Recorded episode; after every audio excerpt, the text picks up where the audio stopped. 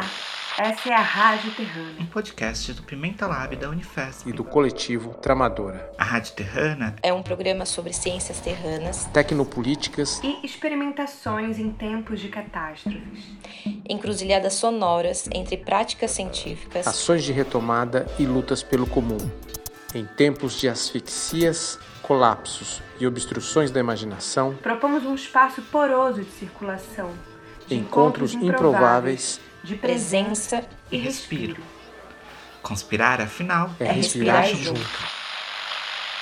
Olá pessoal, vocês vão ouvir agora mais um episódio da nossa Rádio Terrana, o podcast sobre ciências terranas, tecnopolíticas e experimentações em tempos de catástrofe.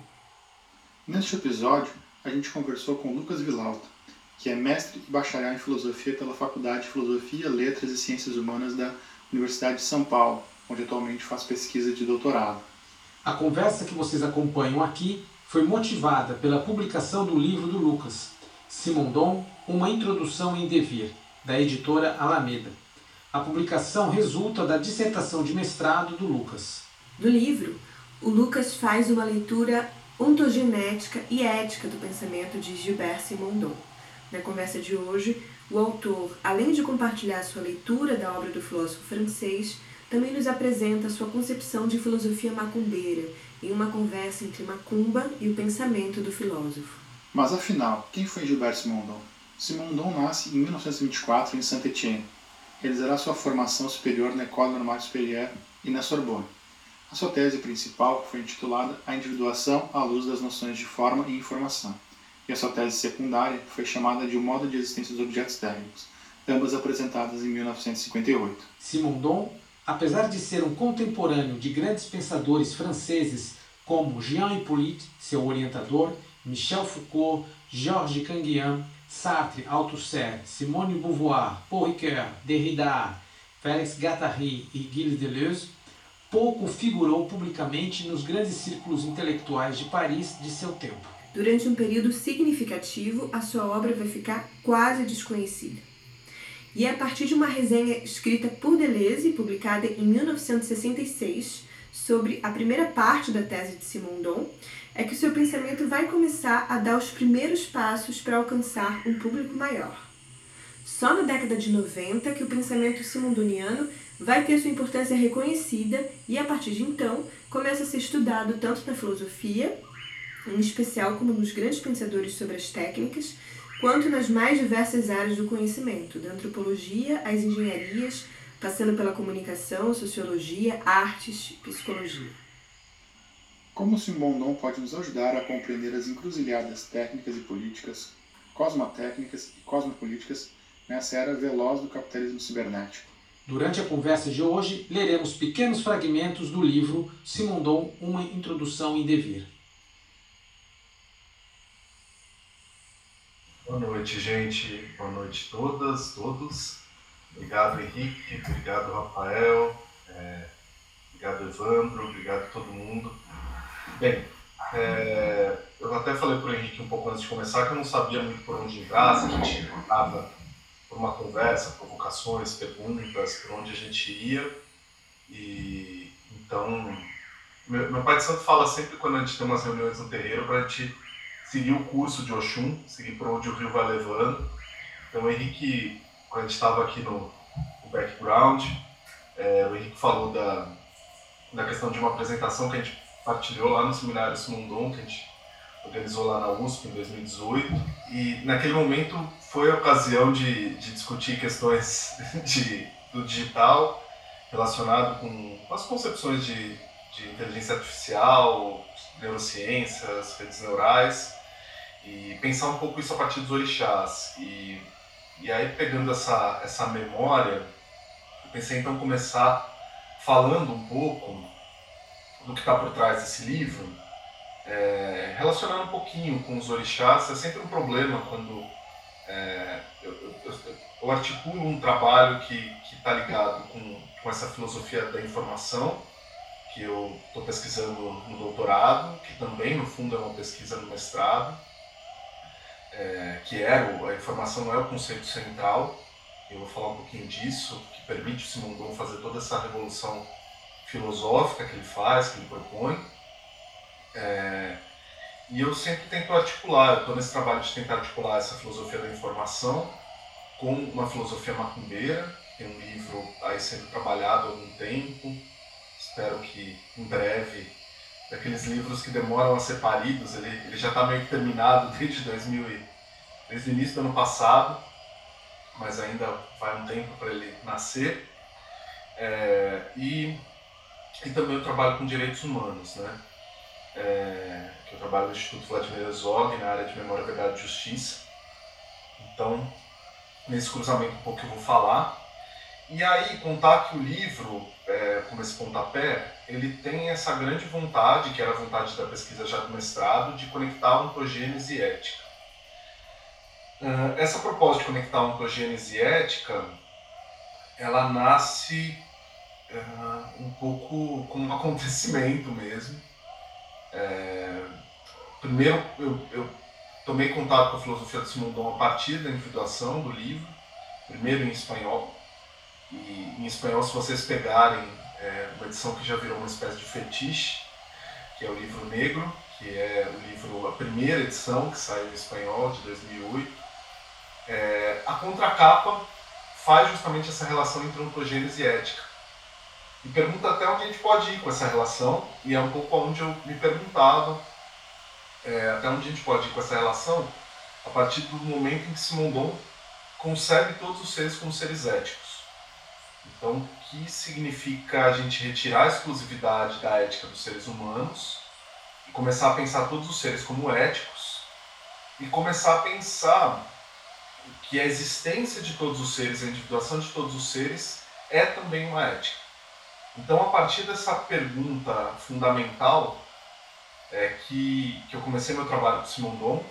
Ele é, como eu falo na introdução, o meu ponto de partida, é, onde bate meu coração, é a pergunta que faz, é, que faz, que me move a ler Simon Dom, a escrever, a debater, porque é a pergunta que também, e aí conectando com a macumba, é, é, é o modo de vida por excelência do macumbeiro. Né? O Simas e o Rufino falam no Fogo do Mato, assim, assim Encantado das Macumbas, é, que o macumbeiro é aquele que olha para a realidade, que lida com a realidade de uma perspectiva encantada.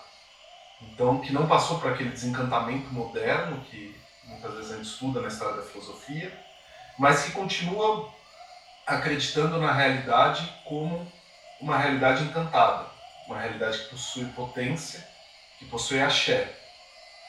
É, e que tem, vamos dizer assim, como dois princípios ou dois nortes fundamentais para ser um praticante da macumba.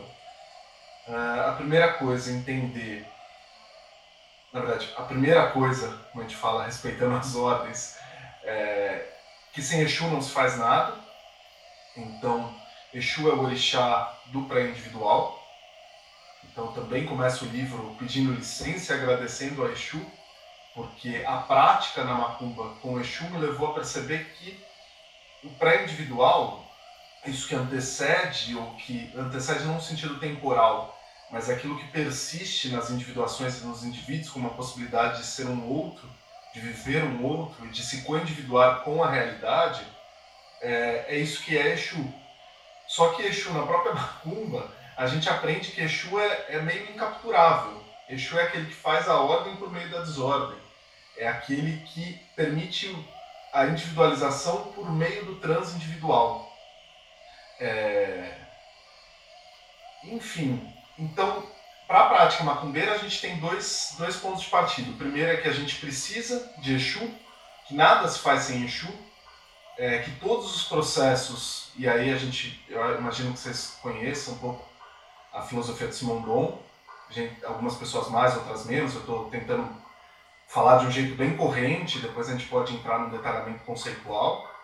É, mas todos os processos de individuação eles são disparados ou acontecem a partir de uma disparidade, a partir de uma tensão, de um potencial, de um excesso que a gente pode chamar de pré-individual ou a gente pode chamar de Exu.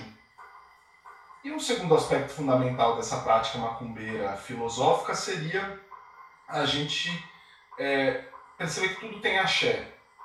Então, quando me perguntam às vezes sobre essa questão da filosofia macumbeira, é, que ela é uma cosmovisão, e que a gente fala normalmente que não é preciso ser um praticante da Umbanda, Candomblé ou das religiões afro-ameríndias para você é, cultuar os orixás. Porque o orixá nada mais é do que um nome para um conjunto de energias, para um conjunto de potenciais, uma certa qualidade de axé. Então, o axé, como essa energia é, potencial, ele é aquilo que a gente cultua a partir do momento que a gente se co-individua. Então, é, e eu vou tentar mostrar por que eu estou falando disso, como uma entrada para o livro e para Simondon. É, no terreiro, por exemplo, não faz nenhum sentido se iniciar no orixá, fazer os cultos e tudo mais, se você não consegue praticar no dia a dia a relação com o orixá.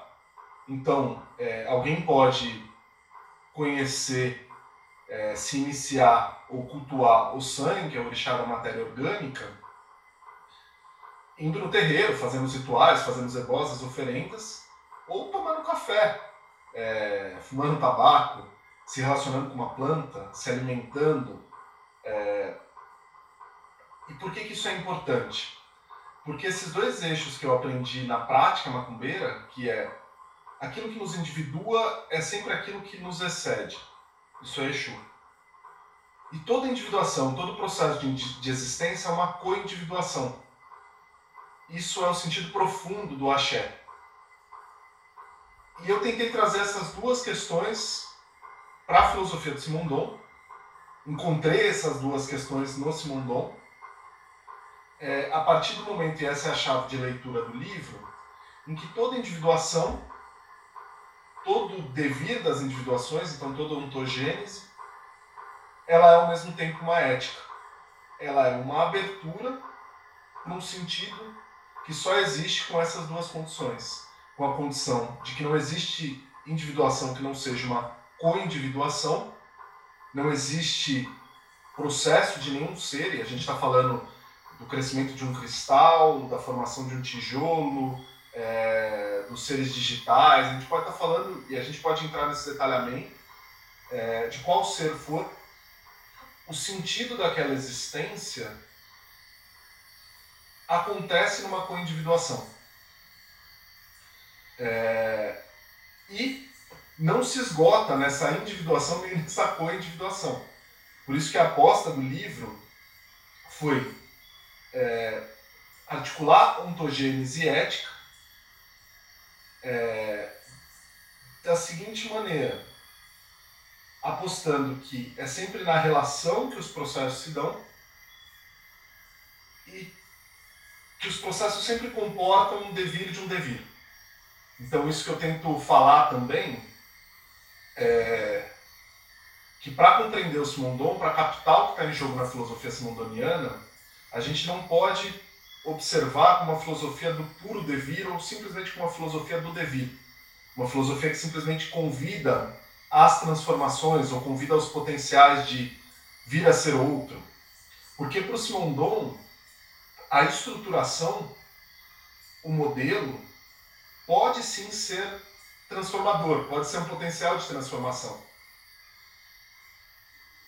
Se o ser é uma realidade relacional, sendo os indivíduos apenas um momento provisório de sedimentação das relações, se o ser carrega em si uma realidade pré-individual, um excesso, cheio de potenciais em relação a si, se o ser é mais que unidade e mais que identidade, então o ser já é devir.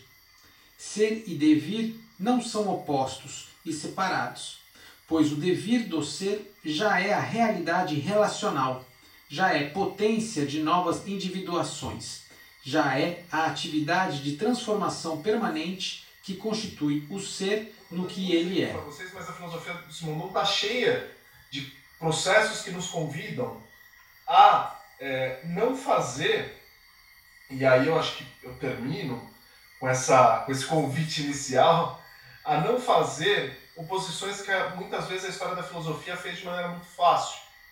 entre estrutura e operação, por exemplo. Simondon, é, eu gosto muito de algo que um conhecido nosso, Pablo Manolo Rodrigues, fala, que o Simondon ele, ele saltou, ele passou por cima do estruturalismo, da fenomenologia e da psicanálise, justamente porque ele não operava por esses binarismos.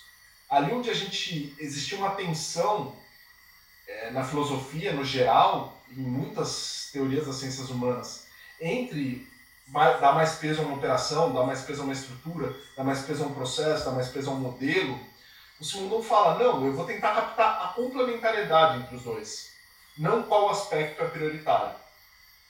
É, isso eu também aprendi na Macumba, com o Oxum, ou aquela, aquela frase do Brecht que fala, né, as margens que comprimem o rio, né, quem, que, quem que comprime quem, né?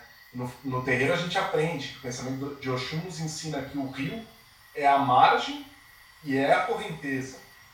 É o processo e a estrutura. O rio não é rio se a gente não tiver a estrutura que o conforma. É, então, vamos dizer assim, a, a chave ético-ontogenética política tem a ver com isso que eu falei agora há pouco com relação a Macumba, dando um pontapé inicial, vamos dizer assim. E para que essa chave e proposta de leitura da filosofia do Simondon sustentasse, o que eu tentei propor no livro é, foi alguns, algumas discussões filosóficas é, que permitem uma entrada no pensamento de Simondon, obviamente guiada por uma, uma narrativa que, que me interessa, uma orientação. A gente sempre leva o autor mais ou menos para onde a gente quer, mas também para onde eu acredito que a gente se co-individua, né? Então, estava falando de co-individuação, não faz o menor sentido querer captar qual é a individuação do pensamento do Simon Bon, mas sim se co-individuar com esse pensamento, ser uma filosofia sobre uma filosofia que tenha devir também. É, isso consiste na, na aposta, e aí o capítulo 1, é, essa aposta estrutural do livro, que é tentar captar, captar uma epistemologia lagmática, ou seja, é uma maneira de conhecer os processos, os fenômenos, que capte a complementariedade entre estruturas e operações, entre modelos e processos, para que a gente não mais separe, e aí, se tiverem interesse, eu posso entrar mais nesse ponto. O segundo ponto que é fundamental, e assim falar que existe uma, uma metafísica na, na filosofia de Simondon, que é uma metafísica da informação, e que aqui a gente pode entrar por dois aspectos fundamentais da filosofia de Simondon. O primeiro é que os indivíduos não são mais condição de inteligibilidade da realidade. O Simondon propõe que sim, as relações são aquilo que a gente deve conhecer e que os indivíduos são apenas um momento mais estável das relações. É... Enfim, a gente pode traçar e recuperar da onde o Simondon tira isso. E ao mesmo tempo é uma metafísica que tem o realismo das relações, então o que existe na realidade são relações, é, e todos os seres partilham de um mesmo é, pluralismo ontogenético, que é que todos os seres são seres informacionais. E aí conecta um pouco, com a pesquisa do doutorado, encruzilhado digital, essa, essa pesquisa sobre uma filosofia da informação que dialogue com os problemas da digital que a gente vive hoje, mas o Simondon concebe, então, que a realidade é feita de relações e que todos os seres são seres informacionais, porque a informação nada mais é do que uma maneira de você correlacionar matérias e energias, de você estabelecer correlações entre processos diferentes, entre seres diferentes, e aí co-individuação. Ao mesmo tempo, e esse é o terceiro ponto, e, a, a, e aí assumidamente, a minha leitura de Simondon coloca a chave no conceito de pré-individual. Por entender que o conceito de pré-individual é aquele que permite com que a própria teoria, a própria filosofia se abra a estar em excesso em relação a si mesma. Ou seja, que a gente não feche o pensamento do Simondon numa teoria acabada, mas que a gente convide o processo da própria filosofia simondoniana a estar em processo, a estar em devir, a ter potenciais pré-individuais a serem descobertos. É na relação de brincação e analogia entre ética e ontogênese que encontramos a própria gênese desse espírito de pensamento, dessa cosmovisão que abriga e movimenta a filosofia simondoniana. Ela engendra uma teoria metaestável, um modo de pensar sempre aberto às novas transformações, problemáticas e potências das relações entre os seres e os seus devires. Eu sempre olho para o Simondon desde o Meote, né? porque foi por onde eu entrei no Simondon. E foi aquele que foi a primeira sensação assim, de quando leu o Meote, especial naquela primeira tradução do espanhol, de primeiro uh, gerar um mal-estar, de uh, eu não entendia muita coisa, uh, mas achava lindo. Então foi um encanto. Primeiro, acho que o primeiro choque foi também o estilo de escrita do Simondon, uma coisa que o Pablo comentou, tem, comentou nos ciclos de debate do Simondon, que tem a ver com o estilo de escrita tem a ver com a forma de pensamento de Simondon, né? Então a gente lê aquelas páginas longuíssimas do Simondon só com ponto e vírgula, e ele fazendo no estilo da escrita o processo de individuação na própria escrita, né? Tentando botar na escrita o movimento do pensamento.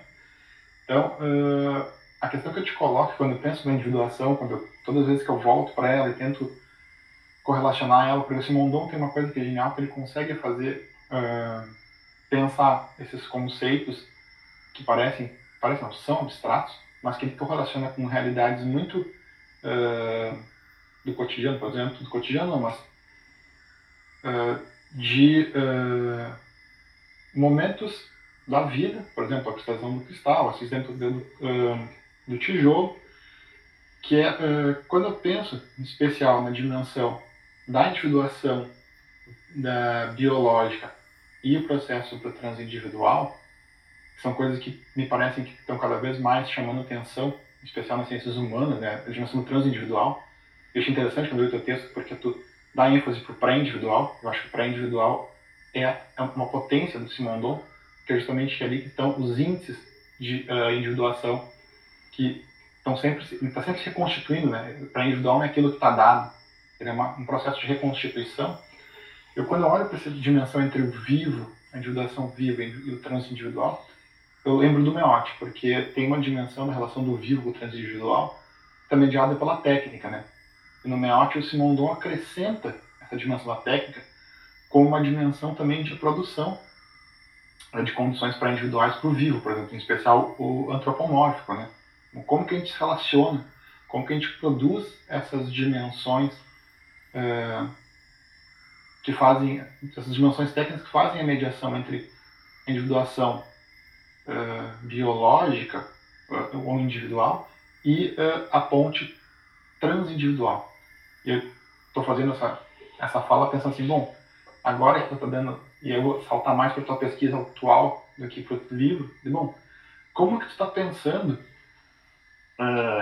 onde que entra essa dimensão da concretização dos objetos técnicos, essa, como é que funciona essa metafísica da informação com relação a esse processo paralelo entre a concretização técnica e a individuação. Porque concretização e individuação são, é um par de conceitos Simondon, tem mais ou menos o, o mesmo significado, só que um funciona para alguns seres e a, e a, concretização é um conceito que funciona para os seres técnicos. Né? Então, como que tu, pensa, tu vai pensar isso uh, e que te traz essa, essa, essa discussão desses conceitos para o Simondon? Eu acho que a minha questão tem um pouco a ver com, com a sua, Rafael, até. Na verdade, eu estou chegando nesse mundo agora e nem sabia que ele era tão próximo do Spinoza assim. É, me pareceu muito mesmo, assim, né, definição da. Essa coisa do. O, a relação ser e o ser, por exemplo, dá uma como se fosse uma ontologia da relação, assim, a partir da relação, né, para definir o que é o corpo, o que é um indivíduo. É, seria uma pergunta assim, se, eu sei que ele não é dado essas delimitações é, cultura, natureza e tal, mas se ele em algum momento tem essa definição do vivo, se, se tem, se tem essa passagem do vivo e o não vivo, e. Caramba, e. me, me pegou bastante a coisa da metáfora, metáfora não, né? O exemplo dele dos cristais. Eu sempre penso nisso também, o vírus como lógica, ou vida, é, esse limite, assim. O processo de cristalização pode descrever o mundo. Conhecer um cristal é análogo a compreender como o cosmos se organiza. As potências e as matérias se modulam, as individuações se transduzem. Se a gente pensa né, que é, os principais fundamentos da filosofia política moderna né, têm a ver com a ideia de indivíduo, né, é, num contrato, né, a própria ideia de soberania também, né, de indivíduo em contrato é, com seus representantes, né, ou seja, a própria noção da sociedade como uma coleção de indivíduos, né, é, a, a, a, sugestão, a especulação da individuação um pouco é, obviamente, uma implosão é, dessa filosofia política moderna, né? ou seja, é, a noção de representação, mesmo a ideia de sujeito político e de identidade também, se a gente pensa é, um pouco numa filosofia política super contemporânea, é, eu acho que tem caminhos aí muito interessantes de, de implosão, de destituição dos fundamentos dessa, dessa, dos pilares da filosofia política moderna.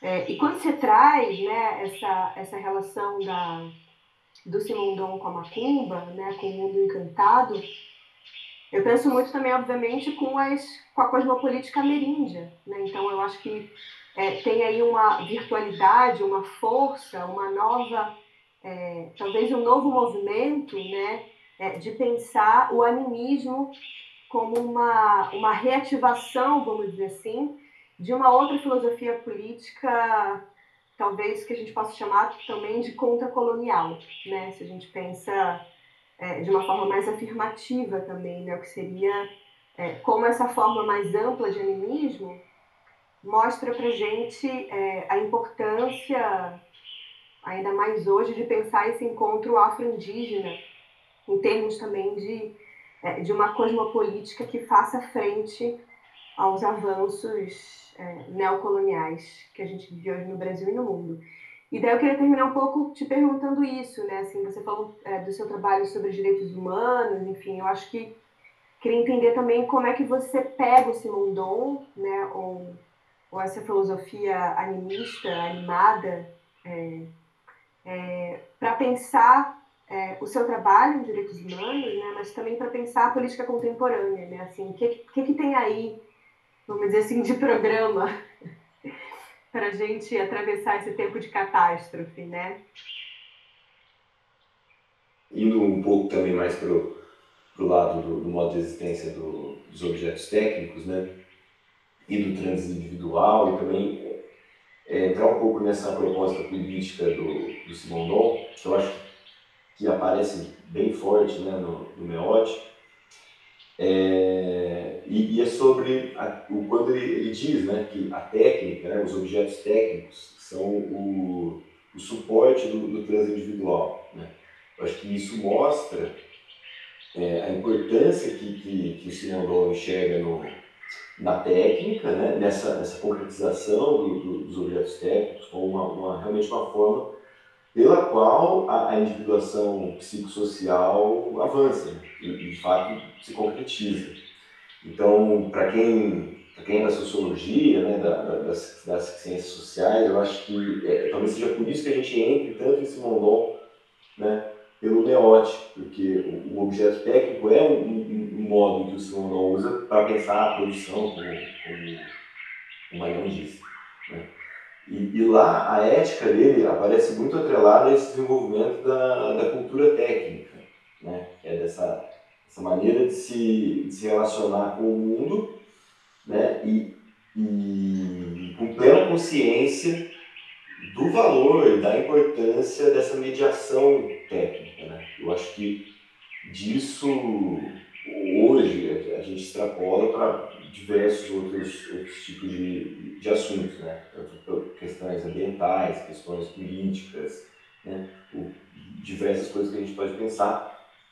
E, e isso, para mim, né, tá, e também não só para mim, né, Isso está muito ligado com a, com a, com a lagmática, né? Eu que você, que você possa comentar isso tocando um pouco nessa, nessa, nessa questão da lagmática, da estrutura de operação, né? essa complementaridade. E como, como que a, entender a técnica desse Simondon também acho que ajuda a gente a, a pensar isso. A obra de Simondon pode ser abordada como uma máquina, um objeto tecnoestético que precisamos montar e desmontar para conhecer, amar e nos transindividuar. é, ele, ele sempre pensa isso que, que foi dito aqui do meio associado, né? A, a, a, técnica como aquilo que produz a junção entre natureza e cultura. Então, o conceito de técnica de Simondon permite a gente não pensar mais natureza e cultura de uma maneira separada, é, porque a técnica justamente é uma maneira de existir é, conjugando natureza e cultura. É, e essa conjunção de, de, de natureza e cultura, por exemplo, se a gente for pensar é, nos instrumentos, né? Os instrumentos técnicos ela está presente, nos elementos técnicos, então você, é, quando ele pensa, por exemplo, as máquinas, o conceito de máquina que o Simondon traz não é um conceito de ah, a máquina funciona só de tal modo ou a máquina possui uma ontologia, ela é de tal maneira, né? Tanto que o Simondon e eu, eu, apresentei isso numa outra oportunidade, vai fazer parte da pesquisa, não faz sentido para o Simondon a gente pensar um conceito de automatismo no qual você tem uma estrutura separada da operação. É... Então, é, quando eu penso muito a lagmática, eu acho que é, é muito para essa chave assim, de leitura, de a gente pensar os fenômenos técnicos. É, é ruim falar isso, mas na, no livro também me deparo com isso você fala, putz, mas tem um esquema geral no pensamento de Simondon? E tem. Eu, eu, eu, tentei pegar a partir do conceito de amplificação e propor que ele é um conceito que fala da individuação da individuação. O Simondon, numa conferência, amplificação dos processos de informação, ele propõe esse conceito de amplificação para pensar a amplificação transdutiva, a amplificação moduladora e a amplificação organizante. E a proposta do livro que eu faço é de propor que aí tem um esquema geral, do Simondon pensar. E que é justamente um, um, esquema que absorve a lagmática. Porque pensa a transdutividade, é, ou seja, esse movimento de que uma operação incorpora uma estrutura e produz uma outra operação, ou seja, o cristal sempre quer, cresce por capas. Né? A imagem mais fácil, acho para compreender a transdução é essa, essa ideia da cristalização você não tem nenhum cristal cresce, é, todo o potencial de crescimento de cada etapa da cristalização, ela é uma, uma resultante das potências que existem, mas das estruturações anteriores. E aí, é, você tem a operação moduladora, que eu acho que a modulação acabou ficando mais conhecida até pelo texto do Deleuze, o pós-escrito a Sociedades de Controle, que seria a modulação nada mais é do que um governo de energia, é, né, transformar é, um trabalho em informação, governar uma energia para é, transformá-la em informação, é você, no fundo, limitar. E a organização é um processo que o Simondon estava antecipando o que a gente vê na proposta da segunda cibernética, a auto-organização, que é justamente essa complementaridade. Então, eu não sei muito o que eu teria para te dizer, Evandro, mas eu acho que, é, sei lá, muitas das discussões que a gente, inclusive, já fez juntos algumas vezes, para discutir os processos de alienação técnica, discutir, fazer as discussões de técnica, é muito importante a gente não pensar a técnica só como uma maneira de funcionar ou com uma estrutura material, com uma estrutura tecnológica, com uma estrutura é, mesmo nas ferramentas. A ferramenta, Simondon tem uma ideia muito interessante, né, que a ferramenta não é a funcionalidade. Né? A ferramenta é uma relação com o meio. Isso você pode pegar tanto pela ontologia das, das relações, ou é, ser, ser relacional, quanto pela lagmática. Se você ir pelos dois lugares, a relação com o meio ela é relacional, porque ela pressupõe essa complementaridade, e porque o sentido não está nem, nem na ferramenta, nem no indivíduo que segura, na relação. É, e aí, acho que conectando com o Rafael, com, com essa questão do meote, é, no, no, livro eu tento falar da ontogênese da tecnicidade, com essa ideia do conceito é, de amplificação, a ideia é que justamente uma proposta. Eu não tenho, a não ser que algum biógrafo tire uma carta, um documento que fale, não, é isso. Mas a aposta é que em 62, com essa conferência, que ele inclusive dirige a amplificação é, nos processos de informação, que ele está se dirigindo com os principais interlocutores, ele organiza um colóquio, o Roimon, em que ele é um dos principais organizadores e que ele chama o pessoal com quem ele quer dialogar. Então, Norbert Wiener, por exemplo, está lá e ele faz a, a pai da cibernética e ele, e, e ele faz a conferência dele dirigindo é, as palavras dele quase para o Norbert Wiener e para os outros que estavam presentes. E ele propõe um conceito de amplificação. Aí você fala, putz, mas ele não fala nem de objeto técnico direito nem de individuação. O cara acabou de defender as duas teses dele. E por que, que ele não fala disso? E uma aposta de leitura possível é que o conceito de amplificação permite você captar a ontogênese física, vivente, e a vivente é psicossocial, e a ontogênese da tecnicidade, que seriam os processos de concretização. É... E justamente o conceito de amplificação permite a gente pensar esses modos de relacionalidade. Então, a transdução, a modulação e organização. É... E aí acho que é um pouco isso, assim, é, é, para o Simondon já não tem, não tem essa separação entre natureza e cultura, né? É, isso, isso é uma das coisas mais, mais lindas, por exemplo. Pra, pra, no livro eu vou falar muito que a gente precisa da explicação e da implicação para entender a filosofia do Simondon. Por quê? Porque o próprio Simondon ele vai entrar no motor para falar do motor. E, ele fala isso no final da individuação. Não é possível conhecer a individuação sem se co-individuar com a individuação. E para conhecer um tijolo, você precisa ser tijolo. Quer coisa mais macumbeira que isso? Você conhecer um motor, você precisa ser um motor. Sabe? Você precisa existir, de, se co-individuar com relação ao motor. E eu acho que existe aí essa possibilidade, e isso é muito possível captar de uma maneira não simples, mas de uma maneira que traz toda a consistência e complexidade dos conceitos do Simondon a partir do conceito de amplificação. Uh, e aí você falou da questão do doutorado, que eu tenho pensado e fazer essa conexão é pensar a informação como arqué.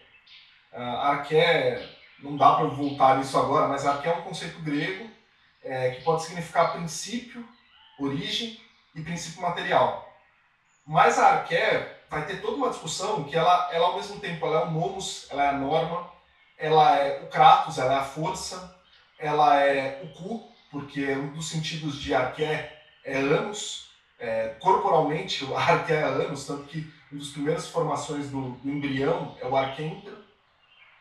E aí eu proponho voltar esse conceito de arqué justamente para a gente captar o que é informação nessa não separação entre natureza e cultura nessa não separação que existia nos gregos entre physis e tecné. É...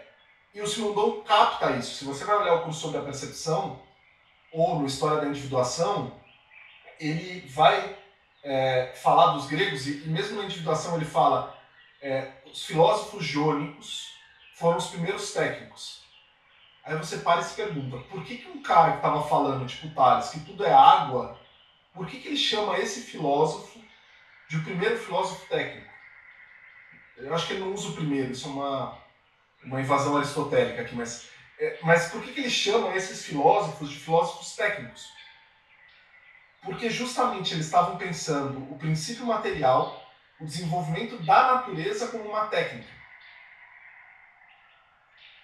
Essa é um pouco a aposta que eu tenho que fazer para pensar o conceito de informação.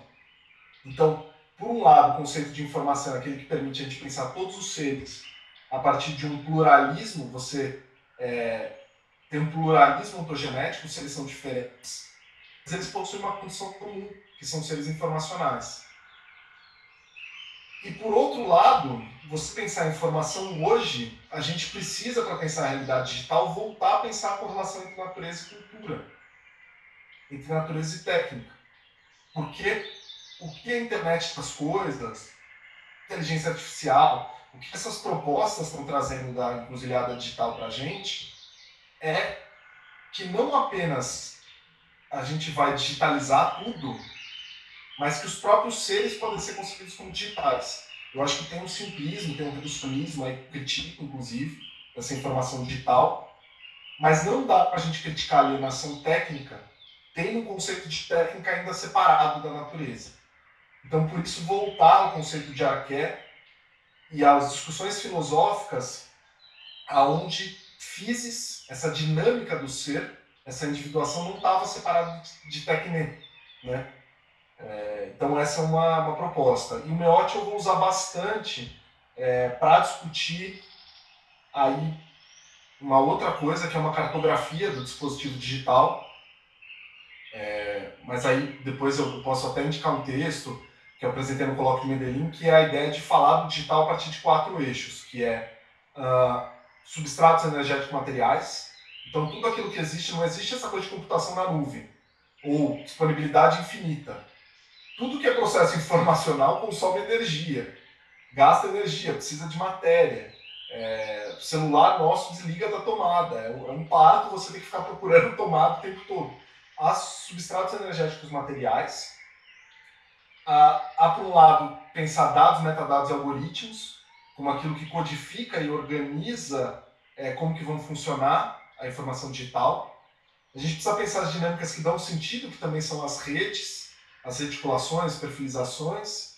E o quarto eixo seria a gente conceber uma, um momento de concretização, se é que a gente pode dizer assim, de objetos digitais, se existe individualizações digitais. É, eu, eu, acho que a, a, primeira coisa que eu acho importante, e foi até um, uma coisa que a gente discutiu com o Evandro, com o Thiago, a gente está organizando um livro com texto sobre Simondon e tem um texto do Yuki Ui, né? E, e, a ideia de que a, a, a cosmotécnica, a cosmopolítica, a tecnodiversidade, elas têm uma potência muito grande para a gente reinventar a maneira como a gente existe e a gente pensa o mundo. Mas para a gente ter uma efetividade política, é... não sei se a palavra é efetividade política, mas que a gente precisa também olhar para as questões da alienação técnica. A gente precisa olhar como que as propostas cosmopolíticas e cosmotécnicas elas se inserem é, em rede, no capitalismo, para dizer de uma, de uma maneira direta, como que, que, que essas cosmotécnicas são apropriadas, ou são, são apropriadas, mas não totalmente, tem essa relação paradoxal de captura, é, e qual espaço existe para excesso. Né? E aí, é, esse espaço de excesso, um pouco pelos direitos humanos, eu acho que tem vários caminhos possíveis. É... A gente precisa inventar esses caminhos. Né? Um possível que, que a gente tenta trabalhar no Instituto, nos trabalhos, e que, que tem a ver com o curso da Unifesp, Direitos Humanos e Lutas Sociais, lá eu dou uma disciplina que chama é, Valor, Fundamentos Filosóficos, Valores e Territorialização dos Direitos Humanos. É repensar os direitos humanos como territorializados. Então, não mais pensar os direitos humanos a partir de uma universalidade abstrata, mas qual o sentido dos direitos humanos na concretude da onde eles são vividos. Né? É... A outra potência que eu acho, isso que você falou do animismo, assim, eu, pacto, eu tenho muito pacto com o que, que o Simas fala, que a gente não vai conseguir superar esse modo de vida que a gente está sem encantamento. É, não é uma política desencantada que vai permitir a gente superar isso que a gente está vivendo. É, e aí, sei lá, por exemplo, no Instituto a gente conecta isso com a discussão sobre valores. É, a gente muitas vezes fica discutindo normas, direitos, é, como que a sociedade vai funcionar. E no fundo a gente está vendo que, que, que, muitas discussões mais importantes são de valores. E a discussão de valores você só faz com encantamento, com disputa de narrativa, com afeto, com com estar tá próximo, com compartilhar de, com compartilhar de existência, sabe? E na questão do vivo e não vivo, Daniel, é uma questão dificílima. É, leitores rigorosos, no mau sentido de Simondon, talvez falariam que você tem uma passagem da ontogênese física para a ontogênese vivente, que você tem uma separação. É, para mim, a aposta de leitura não faz muito sentido essa separação entre vivo e não vivo. Até porque o próprio conceito de vida está sendo ressignificado pelo, pelos, pelas teorias, pelas ciências e pelos filósofos que se mudou mobilismo. Então a gente continua separando vivo e não vivo. É, hoje é muito complicado. E eu acho que o Simondon também não separava. Se você pega uma citação dele que ele fala que a gente pode estender a noção de relação social para as moléculas, em certo sentido as moléculas possuem relação social, é... se a gente pegar isso, ele está falando que os seres físicos são viventes também, são vivos. É mas ao mesmo tempo ele permite a gente pensar uma especificidade do vivente, que eu acho que isso que eu queria te, te responder, que eu acho que é uma coisa muito bonita do, do, do que o Simondon fala, é, que é uma coisa que, que, é, que é dessas coisas que, que o Rafael estava falando, né, que primeiro a gente acha lindo e depois a gente tem que entender alguma coisa. Mas que ele fala de uma ralentização, uma desaceleração do processo.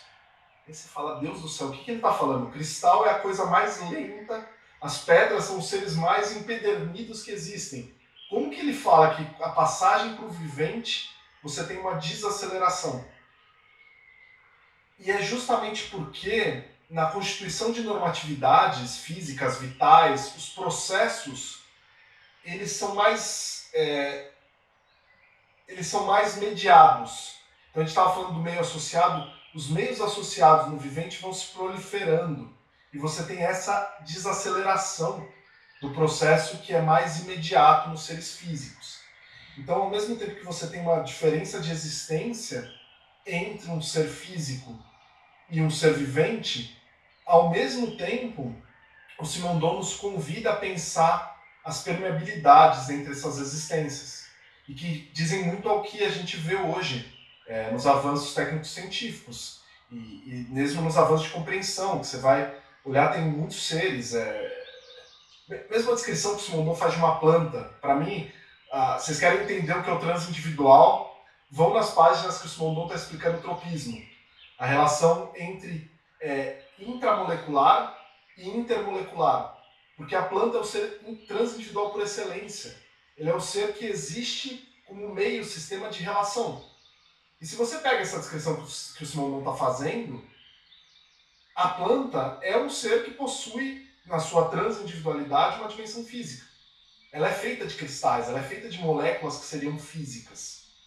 Então, você começa a não separar, entendeu? A, a, a, do ponto de vista ontológico, a divisão entre vivo e não vivo já não se sustenta muito. E do ponto de vista descritivo também não. Sabe? Então, é, um, Simundon mais, um leitor de Simundon mais rigoroso não bateria o martelo, eu acho. Mas eu convidaria o Simondon a pensar isso, assim, sabe? Fiquei pensando muito assim, a partir da tua ideia de reencantamento do mundo, digamos assim. Eu vejo essa potência quando eu leio Simondon, quando ele fala, por exemplo, do mundo mágico primitivo, né? Onde não tem a divisão, essa divisão entre uma dimensão holista e uma dimensão objetiva, digamos assim, né? O processo entre a técnica e a religião, vão atuar nesses dois campos uh, distintos da realidade como que tu, como que funciona, como é que tu consegue fazer algum paralelo dessa ideia de mundo mágico primitivo do Simondon e uh, essa potência de reencantamento do mundo, como que paralelo com a, a, a, tua própria ideia de filosofia macumbeira, assim, como que como tu encaixaria essa ideia de filosofia macumbeira com essa dimensão do mundo mágico primitivo como uma potência política mesmo para reencantar, assim, porque eu, é, quando eu leio sobre o mundo mágico primitivo eu esse encantamento do mundo mas não é um encantamento ingênuo, né? É um encantamento uh, tem uma potência, faz o mundo funcionar. Essa não divisão, uh, digamos, epistemológica e política entre uma dimensão religiosa que seria a explicação holista e uma dimensão técnica que daria conta da objetividade do mundo, das coisas, da relação com as coisas. Então, fico pensando nisso porque eu conheço um pouco de uh, religiões de matriz afro-indígena aqui, mas uh, com certeza sabe muito mais do que eu, acho que pode conseguir fazer um paralelo interessante ideia de filosofia macumbeira. Então, vou aproveitar também para puxar acho que uma, Nossa, eu na sua apresentação achei muito muito legal, Lucas. Eu já fiz uma lista de perguntas aqui para a gente depois sair com, com mais é, de possibilidade de outros encontros aqui. Eu vou só lançar algumas aqui porque a lista é grande, muito legal. É... Mas assim, uma primeira coisa que estou achando legal nessa conversa, assim, que a gente está falando bastante de política, né? E tem assim algumas pessoas que trabalham com, com o Simondon que vai dizer que o Simondon não discute política, assim, que o trabalho dele ele não, não, entra nesse campo da discussão, digamos, de uma filosofia política e tal, né? É, inclusive com o Pablo, a gente fez um seminário com ele, ele participou de uma aula no, no curso nosso na pós, foi muito legal, e ele também fez uma reação um pouco sobre isso, né? É, e ao mesmo tempo, assim, né, ouvindo você, lendo Simondon, a gente vê assim, essa absoluta sincronia, né, com conjunto de discussões que nós estamos fazendo agora no campo lá, de uma política né, ontológica, uma virada, né, essa virada das, uh, das ontologias, é, também dessas novas conflitualidades emergentes aí, né, que tem a ver com a superação do conjunto de divisores da modernidade, é, de como que isso já no Simondon, ah, essa tensão é pensada de uma outra maneira. Então acho que essa contribuição da lagmática aí, né, como forma de, de superação de, de dicotomias que são, para nós, digamos, na, na, antropologia, na sociologia, foram muito estruturantes, né, indivíduo, sociedade, ação, estrutura. É, então, se a gente já começou a conversa, você já fez essa abertura, acho que trazendo um, um vocabulário que, pra, talvez para muitas pessoas que não estão né, familiarizadas né, com, a, com o pensamento de Simondon, é muito estranho, né? É um, é um vocabulário, é, enfim, é outro mundo, né? Então isso é muito legal, mas ao mesmo tempo traz acho, um, um desafio para a gente fazer essa, essa conexão. Então, assim, eu acho que estou muito interessado, poxa, quero acompanhar esse trabalho seu nessa discussão com o digital aí, no doutorado, porque eu persigo um pouco essa ideia de que a gente, uh, como a gente pode inspirado em Simondon e outras pessoas aí também, pensar uma política, né, uma política do transindividual, pensar uma política uh, a partir dessa ideia de uma ontologia da relação. Porque me parece que, de um ponto de vista muito é, pragmático, uh, as grandes corporações, enfim, tudo isso que se constitu constituiu né, como um, uma nova forma né, de, de produção de valor, de extração, é, a partir da mediação das tecnologias de informação digital e redes cibernéticas, é, é justamente uma capacidade de exploração uh, sobre essa dimensão do relacional. E que nós, né, uh, de maneira geral, trabalhamos num marco jurídico, num campo de lutas políticas também, que estão muito baseadas uh, num arcabouço de pensamento e também regulatório, que parte né, desse, dessas, digamos, dessas entidades constituídas, indivíduo, ah, né, nação, propriedade, ah, de forma que, que não é capaz de abarcar né, isso que se constitui, isso que, de alguma maneira, a, a mediação digital, ela permite um, um, uma forma, né, se puder dizer, de concretização que dá... É, enfim, é meio como se constitui um novo medium, né? Como se constitui uma nova partilha do sensível. É, e, e, assim, tornar isso político é um, é um campo também de uma invenção, em certa medida, né, ontepistêmica. Então, acho que é legal, né, como que é, sua apresentação, acho que, é, acho que, acho que ela vem toca, toca também a gente em, em umas reflexões que a gente tem feito Poxa, semana, no último encontro nosso a gente discutiu o Arthur Escobar, né? E ele está falando também de uma outra epistemologia, a relação entre o ser, fazer e saber. Quer dizer, então, que é uma, uma um, um, um, caminho que está muito presente aí no pensamento do, do Simondon, né? Individuação como co-individuação. É, enfim, então, só para falar né, um pouco né, de como que essa intervenção sua ressoa assim, em mim nessa, nessa urgência da gente pensar né, um novo campo de lutas, né, um campo de conflitualidades emergentes, é, a partir também do reconhecimento dessa dimensão relacional. Então, se a gente está pensando, por exemplo, tudo que tem a ver com essas questões relacionadas né, ao antropoceno, ao capitaloceno, uh, direitos da natureza, né, os direitos de outras entidades é, mais que humanas, né, é, acho que passa por aí, né? Então tem acho que uma, uma atualidade muito potente, eu acho que essa, essa conexão aí. Mas no que diz respeito às tecnologias de informação, eu acho que talvez a gente tem que já se, se antecipar no sentido de não falar só, e acho que isso é uma coisa que eu estou pensando agora, né? Em termos de tecnologias digitais.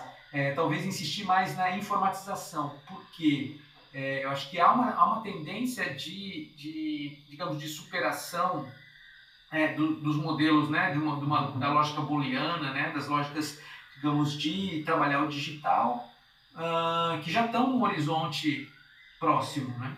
Então, assim, a gente vai continuar falando de informatização, mas talvez a base né, de, de organização disso já não vai ser o digital, mas talvez vai ser, não sei, com a computação quântica, enfim, com outras lógicas que estão emergindo aí na possibilidade de informatização, mas que estão para além do digital, né? Ou seja, só para também acho que já de ficar esperto, né? Que a gente fala assim, não, a gente está agora dando ponto de pensar o digital, mas de repente a base técnica ela já, né? Já está apontando para uma outra coisa aí. É, então, assim, a dimensão da informação acho que é uma, é, eu acho que é um, é um campo que, que se mantém, né?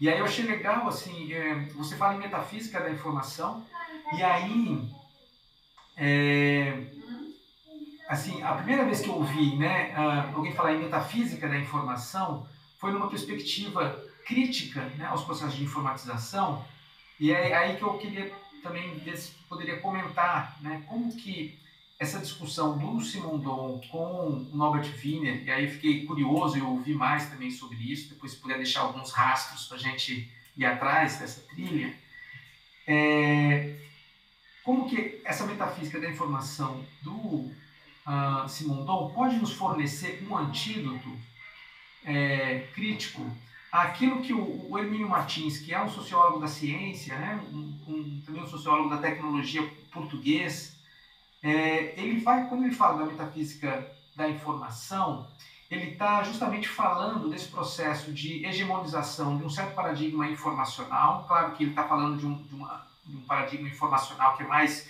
é, mecânico, né?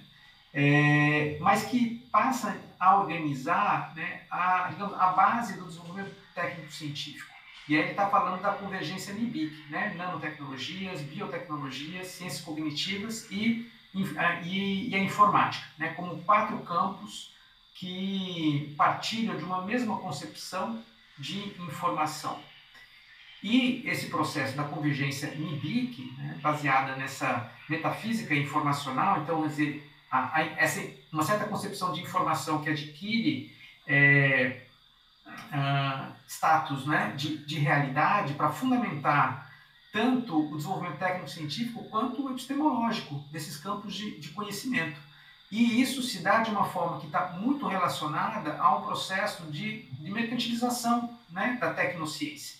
Então, o Emílio Martins está olhando para ah, esse processo dessa convergência uh, NIBIC, né, é, a partir de uma certa metafísica da informação, mas que também está imbricada com um, esse processo né, dessa expansão do codificável, né? porque os processos de digitalização eles expandem a fronteira do codificável e, portanto, a fronteira do que é mensurável, codificável e controlável, né? e passível de produção de valor, etc.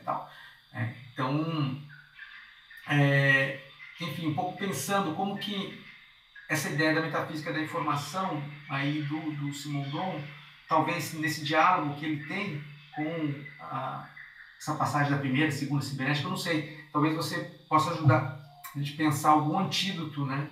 Para isso que para o Hermínio Martins aparece como uma. É, quer dizer, ele está vendo isso como um aspecto problemático para o campo né, da ciência e tal.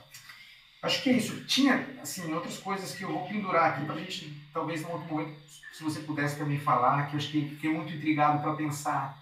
É, essa relação entre normas e valores, que é esse aspecto da, da, ética aí também, né, que você falou, e a questão da consciência, né, porque a gente tem também uma, uma discussão, na, como na, na, política, como superar, né, digamos, o problema da consciência, quer dizer, deixar de tratar como uma questão de consciência, né, e tal, por aí vai. Mas por hora é isso, meu. Beleza, vou, vou pegar essas duas, então, que tem bastante coisa. Lucas, só, só deixa só mais uma coisinha, assim, só para complementar um pouco a fala do Henrique, na verdade, uma, uma pitada mesmo, né? Se, se você puder falar é, e quiser também, né, da relação do Simondon com Bateson, porque eu acho que também tem aspectos da, da filosofia da mente, né, da, e da, da, da própria relação do Bateson com a cibernética que, que me parece que tem muita conversa com o Simondon. Então, não sei se você leu Bateson, enfim, se você é, um pouco já experimentou essa conversa e, e o que, que você acha dela também. Não, pegando por aí, eu, eu não li o Bateson ainda. eu tô com o Espírito e Natureza para ler. É, tudo que eu ouvi falar desse livro, que eu ouvi falar do Bateson, me encantou muito. Então, tá na, na lista de leituras próximas e logo. Mas do que eu sei assim, de contexto de época que me interessa muito é que o McKay, o Bateson, eles estão propondo que a informação é uma diferença, que produz uma diferença.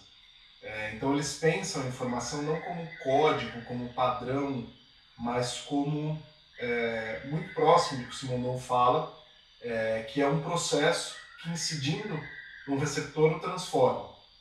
Então a, a concepção do, do Simondon da informação é, eu diria que são duas. Assim, a primeira que eu abordei nesse livro, é, e tem um capítulo que é informação, é, tem um capítulo de discussão toda com a cibernética, como é que a cibernética substancializa a informação, justamente ao confundi-la com, com, unidades mínimas.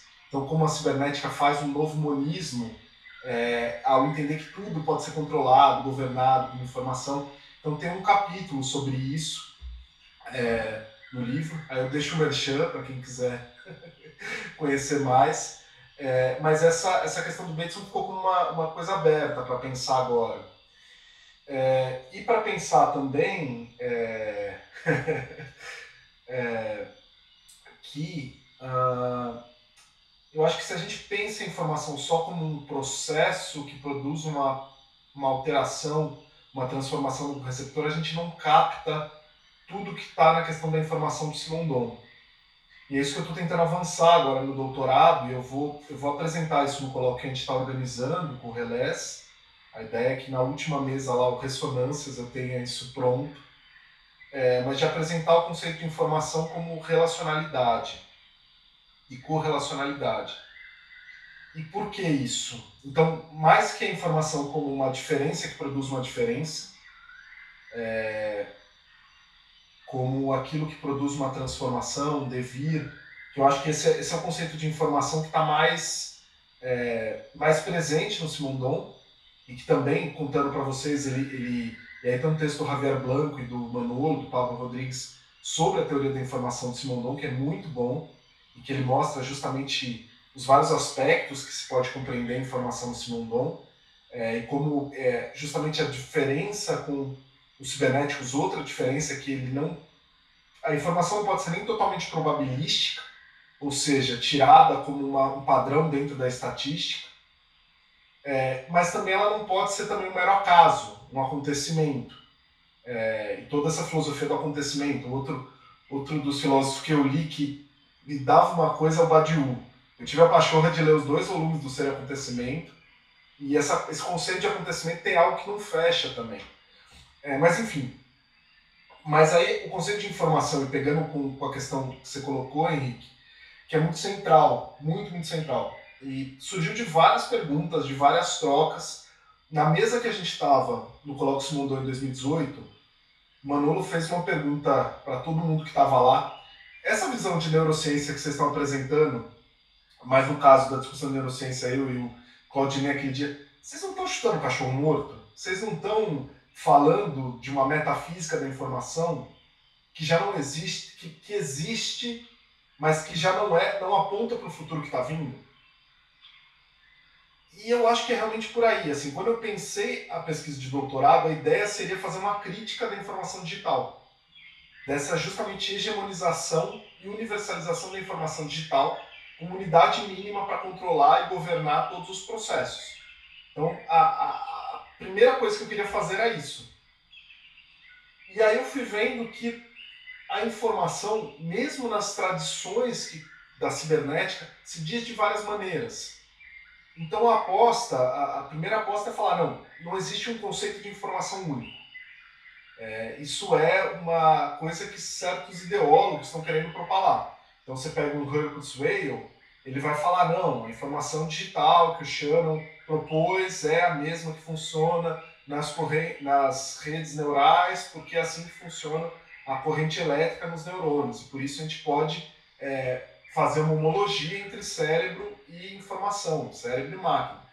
Essa é a versão fraca da história. É, um livro que eu estou lendo agora, por exemplo, de um, de um cara que eu, eu recomendo muito, sempre ler, que é um, é um, é o economista do, do Ronald Reagan, é o George Gilder, que é um cara muito interessante. Ele lançou um livro que chama é, Para Além do Google, O Fim do Google. Ele, ele, é desse que adora falar o fim da televisão, o fim do telecosmo, o fim da, disso, o fim daquilo. Ele está anunciando o fim do Google. Com base nisso que você falou, que eu concordo totalmente. A gente não pode reduzir as tecnologias de informação ao digital. Porque o digital tem sido um limite hoje para o avanço das tecnologias de informação. É isso que ele vai defender nesses livros. Se você pegar, é, por exemplo, para o sistema de confiabilidade, de troca de, de trocas financeiras, transações financeiras, o sistema centralizado de computação em nuvem da Google é, é a pior coisa. Esse vai ser o bloqueio próximo que a gente tem que superar, que é o controle centralizado da informação. Tem uma série de processos, é, e aí ele tem essa visão de progresso, né, no discurso dele, bastante liberal, mas tem uma série de progressos que estão sendo barrados porque o Google impôs uma filosofia de mundo que centraliza o controle e o governo da informação, que faz essa gestão centralizada. E quando a gente vê que o futuro, na verdade, o que, que é? essa agência, isso que a Fernanda Bruno fala muito, é, que, que, que, todos nós estamos discutindo muito, que é a questão da agência distribuída. Então, se a gente falar, a, o digital tem limitado as discussões sobre tecnologia da informação, concordo totalmente contigo. E por isso essa aposta, que eu ainda estou construindo, de pensar a informação como relacionalidade, a informação como relação entre matéria e energia. Ela não seria uma nova substância, mas seria aquilo que permite a gente relacionar matéria e energia. Porque eu acho que a partir daí a gente consegue pensar uma outra metafísica da informação que nos ajude melhor a compreender eh, as nanotecnologias, as biotecnologias, é, minha, minha, minha, companheira trabalha num, com, com, com, com terapia gênica e estavam hoje construindo um projeto é, de epidemólise, epidemólise boliose, que é uma doença, e eles estão desenvolvendo, vão fazer trabalho com impressão 3D, uma, transformar a pele em 3D. E a gente sempre fica discutindo, debatendo, e tem uma, uma coisa, quando eu trago os, as discussões de informação, ela fala, não, não é assim a gente, a gente não, não pensa que a gente vai imprimir 3D. Essa discussão de impressora 3D é muito mais complexo. É, eles estão conseguindo usar gels que podem simular o processo de desenvolvimento ontogenético de células que voltaram ao estado pluripotente e se desenvolveram. Então, assim, se a gente não tiver um conceito de informação à altura desses novos processos técnicos, a gente vai ficar vai ficar criticando uma coisa que já não existe mais. Já não existe mais, talvez, desde a segunda cibernética. Desde a década de 70, assim. É, e talvez não existisse nem no início, porque você vai olhar o texto do Michael Lockpitz, quando eles estão descrevendo o neurônio, não é tão, tão reducionista. é nada, a gente fala de coisas da vida, gente. Mas, e eu acho que isso é importante, Henrique, porque é, tem essa questão de a gente precisar de um outro conceito de informação para fazer uma crítica do digital para além do digital. Porque o digital, e eu eu, eu tô muito impressionado com esse livro do Gilder, porque ele argumenta de uma maneira muito forte que a maneira de controlar a informação digitalizada é o limite das tecnologias de informação. E é um limite que vai ser superado daqui a pouco. O que é uma loucura. Se falar a empresa mais poderosa do mundo está sendo um, um impedimento para o desenvolvimento do capitalismo. E a outra coisa que você coloca é, que eu queria dialogar, eu acho que é a questão da relação. É, a, minha, minha banca de qualificação foi segunda-feira passada e a, a, Fernanda Bruno falou uma coisa, justamente nessa discussão como a informação como relação, ela falou de pensar a questão da supressão da relação, que eu acho que é uma coisa fundamental. A gente pensar a informação como relação permite também a gente pegar, por exemplo, aquilo que a Rose Van Dijk fala, do controle de comportamento de transformar todas as conexões em conectividades. Então, justamente, é uma loucura, porque é uma tecnologia digital que tem na base ampliar e multiplicar as possibilidades de relação, ela paradoxalmente ela produz ao mesmo tempo uma supressão da possibilidade de relação. Então ela relaciona, mas ela inibe as possibilidades da relação. Então aí tem uma coisa que eu quero pensar também, eu não sei como, mas eu achei uma, uma dica da, da Fernanda muito boa, muito boa, porque é, isso faz a gente avançar também nessa discussão, sabe? Sobre é, governamentalidade algorítmica, todas essas discussões, se a gente conseguir ter um conceito mais forte de relação e de como que está governando a sociabilidade, ao mesmo tempo produzindo, multiplicando relações e não é codificando, é, a gente precisa de uma palavra para isso, mas não é só codificando, programando, é alguma outra coisa, sabe? E também a questão do. Você falou dos processos, normatividades, eu acho que a questão da pessoa, né, a figura jurídica da pessoa, todos os processos de discussão de desinformação fazem a gente ter que avançar um pouco na discussão que também Manola, Fernando e outras pessoas têm avançado na discussão do individual para pensar o digital. Assim como a pessoa é uma figura jurídica que foi criada num momento histórico, para que você pudesse imputar crimes, imputar responsabilidades e tudo mais, a gente está tá precisando de pensar instâncias que desdobrem o sujeito na realidade digital. É, e eu acho que isso é, é uma possibilidade para a gente pensar problemas da desinformação, por exemplo. Como é que você responsabiliza alguém por produção de desinformação sistemática? Você ter, ao mesmo tempo, você permite anonimato, mas você também é, cria pessoas jurídicas sabe? Cria pessoas digitais, desculpas. Assim como você tem a pessoa jurídica, talvez a gente precisa pensar, sem tentar incorrer nos mesmos erros, a pessoa digital, individual digital, enfim. A questão do mundo mágico. A minha aposta no livro é chamar essa ética de ética reticular. É, tem uma pesquisadora, a, uma investigadora, uma escritora, a Natália Ortiz Maldonado, que é uma amiga muito querida, é, com a qual a gente está publicando agora o Fogo no Mato na Argentina é, e tudo mais, que eu super recomendo os textos dela, porque ela justamente pensa a tecnoestética e pensa essa dimensão é, mágico-primitiva no pensamento de Simondon. É, como Simondon tem presente essa dimensão mágico-primitiva na maneira dele se relacionar com o pensamento. É, e aí, a, que eu fiquei com vontade de responder é isso. Tem, tem uma discussão no livro sobre ética reticular, porque a proposta é que, como o Evandro falou, não é uma ética igual à ética que está no Meote, mas a ética que dá para a gente pensar a partir de Simondon é uma ética da distribuição dos pontos-chave. E aí, para mim, o tempo que sempre vem na cabeça é o terreiro. A gente foi colonizado para pensar que todo terreno é uma porção de terra intercambiável. E que o território é aonde uma pessoa constitui a sua identidade nessa porção de terra intercambiável. E a macumba propõe que não, ou as religiões, as tradições indígenas, muitas, por que, que o, o, certos povos não saem da onde está o cemitério? Ou da onde, está, da onde eles vivem? Porque os territórios não são intercambiáveis. Porque nos territórios está a historicidade daquele povo, a historicidade daquelas pessoas. E aí, para recuperar o mundo mágico, a, a, a experiência mais, mais chave que me vem é a experiência dos terreiros, de plantar o axé. Porque quando você vai preparar um terreiro, o que, que você faz? Você distribui pontos de força.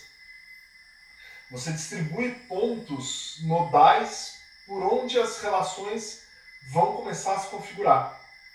E esses pontos precisam ser realimentados, precisam ser é, redistribuídos, reticulados permanentemente. Então, essa descrição que o Simondon faz, que ele fala lá da colina, né? Como um ponto-chave. Para mim é uma imagem muito linda, porque realmente você está num espaço, é a coisa mais intuitiva você pensar que uma colina é um ponto-chave. É, que, que você subir uma montanha é um ponto-chave. E ah, aí o que eu acho legal de a gente pensar é que tanto para pensar o digital quanto para pensar as nossas configurações políticas, essa dimensão reticular é fundamental. Por quê? O que, que as redes sociais fazem? Elas distribuem relevância. Elas falam quem são os nós-chave a partir dos quais as relações vão se distribuir, as relações de força vão se distribuir. Quem é o influenciador digital porque tem tantos likes e a partir disso os outros discursos por hashtag vão se conectar. Então, as redes e as plataformas estão permanentemente reticulando. E a gente, quando faz política, também. Então, tem uma outra potência de fazer política que é trazer para si essa dimensão da ética, que no fundo é distribuir pontos de relação como pontos de força. E isso que pode parecer muito metafórico, eu acho que é uma, é uma proposta que pode ser ampliada politicamente. É, e é muito sensível, né? Acho que todo mundo que vive, você estava falando do seu filho, é, existe um ponto de força na sua vida que está do seu lado e que reticula a maneira como você vai estar no espaço, como você vai se sentir com relação a tudo que está acontecendo. É, é um ponto de singularidade gigantesco é, quando a gente arruma a nossa casa, gente, mudar uma planta de lugar, quando a gente está aqui, é uma câmera que muda. Então, a gente pensar essa distribuição de pontos de força, eu acho que é retomar um pouco o que o Simondon fala que havia no mundo mágico, nessa dimensão mágica, holística, na qual justamente a particularidade, o ponto e a totalidade, as relações de força não estavam separadas. Entendeu? Então a gente pode pensar isso pela macumba, pode pensar na nossa casa, pode praticar essa reticulação em diversos campos. Assim. Lucas, outro dia, adorei, outro dia eu escutei você falando e você comentou sobre ancestralidade. E aí eu achei muito louco que eu pensei, nossa, não, espera, não espero ver isso no Simondon, né? E eu tava aqui na minha mão com uma, um dizer aqui do DIFA, que o Rufino até tinha comentado de política da vida, que ele fala que é, usar as plantas, você vê aí em qualquer cartilha, saber para que serve uma planta, você encontra em qualquer cartilha. Mas cantar a folha é reverenciar a permanência da árvore. E eu fiquei com isso na cabeça, e quando você disse de, de ancestralidade e juntou com transindividual, eu tive um, Sabe? Nossa, é isso, né? Então, é isso, sei lá o quê, né? Mas é, é, é, bacana isso. Então, tem, você consegue fazer essa ponte que o, o Simondon também está falando de ancestralidade, né? Isso rege também a, excede o indivíduo. E aí explicou para mim um pouco do que, que o Rufino estava falando de uma política de vida. É, então, aí eu queria saber como é que é isso, onde é que está a ancestralidade, como é que você está vendo isso ali no Simondon, com o transindividual? Não, tem as passagens que ele fala da, da espiritualidade, é, todo, toda a parte do capítulo sobre o transindividual é muito bonito. É, e ele fala disso, da, da coisa da neu, neuquia, né? eu não lembro, é o conceito grego que é justamente o rito funerário dos gregos, que foi a inscrição que foi colocada na, na lápide dele, que o indivíduo, depois que ele morre, ele não acaba. Ele passa a ser uma carga de pré-individual para sua coletividade. Na verdade, não é só isso, em vida também. Né? É... E o próprio Simondon pensa isso, gente. Vocês vão lá no, na individuação e tem páginas maravilhosas que ele descreve.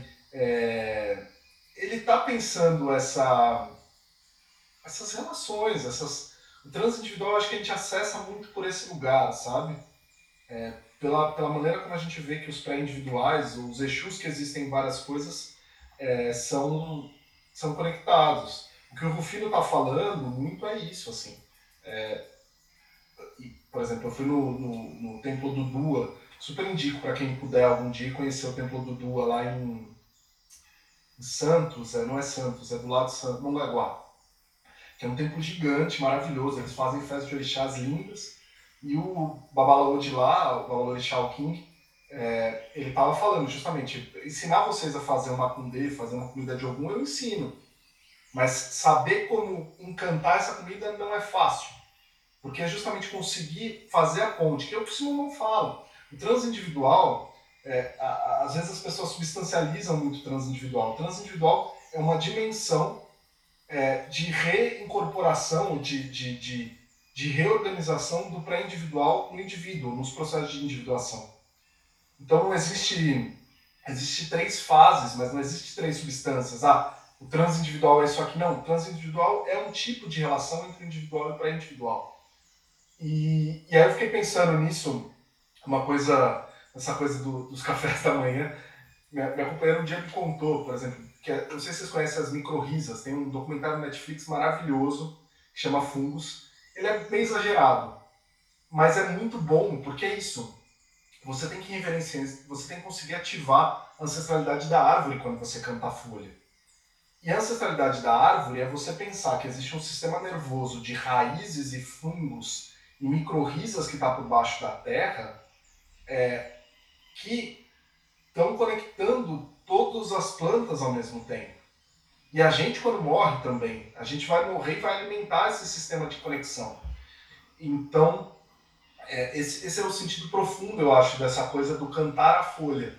Quando você canta a folha, e aí está o segredo que eu estava falando no início. Quando você canta a folha, você precisa conhecer Exu, e não é fácil. Por isso que o pessoal não deixa desenterrar Exu lá do mercado. e se coindividuar. A ancestralidade tem muito a ver com isso também. Como, a partir do que você se coindividua, né? No fundo, a requisição de ancestralidade é falar eu sou mais do que mim mesmo. Antes de mim teve muita gente. Então, é, é, muito legal essa discussão, porque a ancestralidade não está um discurso raso de identidade. A ancestralidade é justamente aquilo que faz a identidade ser mais do que de um indivíduo. Ela faz com que a reivindicação de identidade seja transindividual, seja uma conexão pessoas que vieram antes. E tudo está no Simondon, assim. Lucas, é...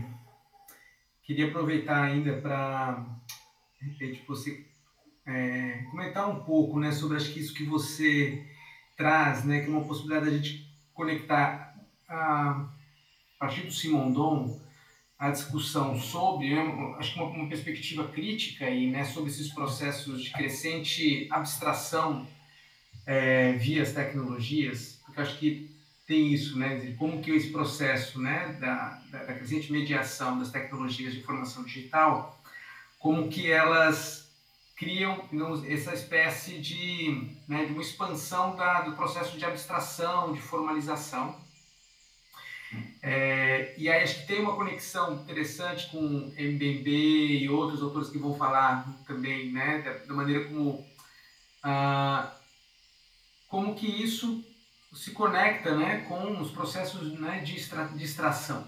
Então, assim, é, né, a força de extração como também uma grande força de, de abstração.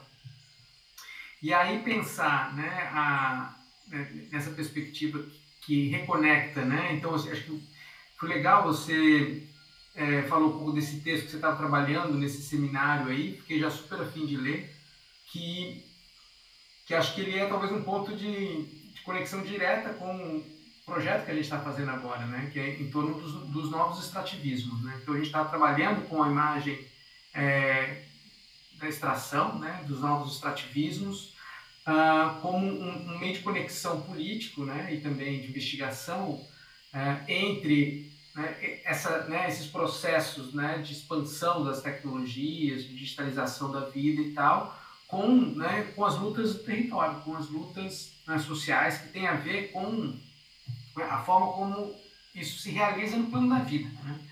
É, só que, ao mesmo tempo, como escapar também né, de um processo, digamos, de, de, de substancialização, de essencialização, sabe? Né, do território, é, da vida. Porque eu acho que você aponta já também uma outra, uma outra coisa.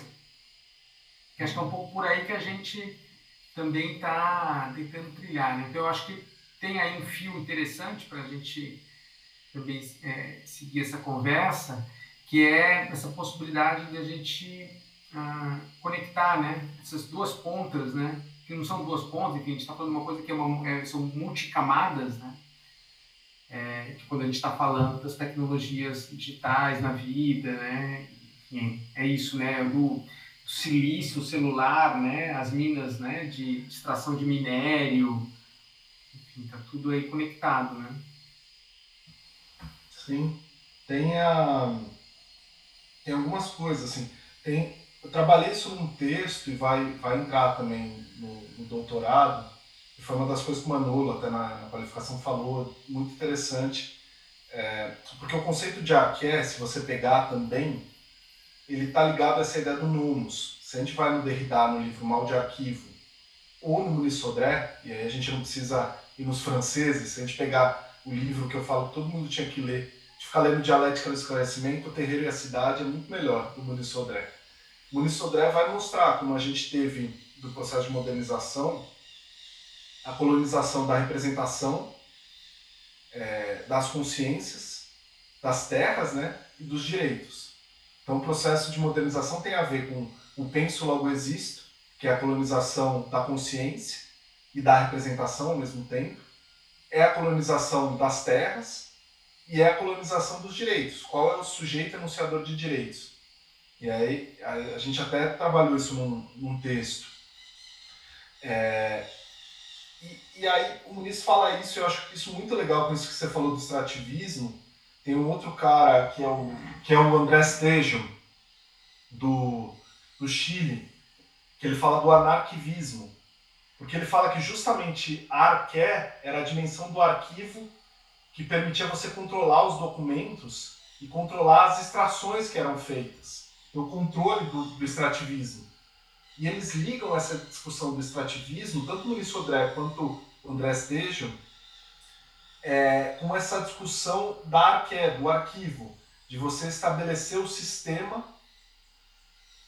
que permite você governar o nomos, a norma, o limite, o padrão, a medida.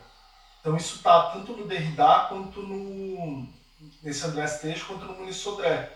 E aí no doutorado eu estou usando isso. O Manuel falou, ah, tem uma coisa legal, porque justamente traz uma chave para a gente pensar que a gente está vivendo um capitalismo absolutamente extrativista, né? Absolutamente extrativista. É um momento de apropriação total, assim. É... Então, sei lá, também tô, tô começando a, a pensar isso. É, até quero, quero ler e conhecer mais para onde vocês estão indo, trabalhando anarquivismo, tecnologias políticas do arquivo. E é muito bom, porque ele vai falar, mas isso não é só da, da é, modernidade ocidental. Ele vai remontar, remontar os impérios mais antigos e vai mostrar quem tinha o controle das escrituras é quem dizia como que podia ser usado as terras, quem estabelecia os padrões.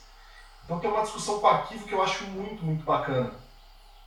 Porque se você pensar hoje como funcionam os algoritmos e as plataformas têm uma relação muito, muito, muito próxima com isso. O Derrida, por exemplo, vai falar dos arcontes. Os arcontes eram aqueles que detinham o poder político, jurídico e hermenêutico de dizer como os arquivos deveriam ser lidos. Nesse livro, Mal de Arquivo, Derrida fala isso. Se a gente pensar é exatamente o que as plataformas estão fazendo, é estabelecer como devem ser lidas as relações, né? E aí tem toda essa relação com, o extrativismo, assim, que eu vejo muito pelo Muniz. É, esse livro dele é fantástico, assim. E, e aí acho que tem essa possibilidade de como escapar da substancialização, e eu acho que está nessa discussão também, assim.